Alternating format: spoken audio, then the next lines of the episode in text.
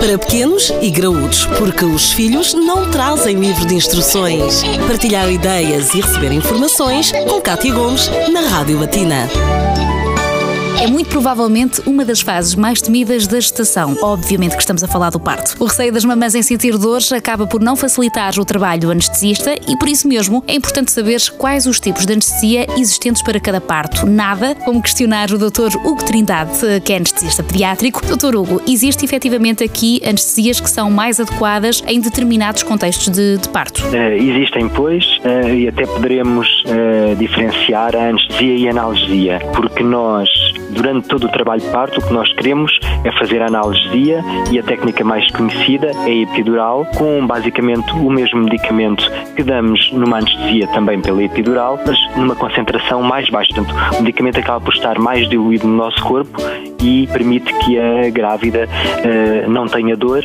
mas sinta, mas mantenha resta a restante sensibilidade. Portanto, essa epidural pode-se manter e ajudará durante todo o trabalho de parto até ao parto, que nós chamamos natural. Se porventura nós precisarmos de ir para uma cesariana e fazer uma cesariana ou programada ou programada ou de urgência, temos então duas técnicas que poderíamos fazer, a anestesia geral e a anestesia epidural. Cada uma delas terá a sua indicação, mas aquela que é de facto eh, mais usada porque permite que a grávida se mantenha acordada e, assistir ao nascimento do seu filho será de epidural. E é disso que vamos falar nas próximas edições do Pequenos e Graúdos, miuçarmos aqui esta anestesia, eliminando qualquer mito e qualquer receio. Esperemos ter esclarecido algumas dúvidas e termos conseguido deixar as futuras mamãs mais tranquilas caso necessitem de recorrer a um destes métodos. Os tipos de anestesia para cada tipo de parto, na edição de hoje do Pequenos e Graúdos.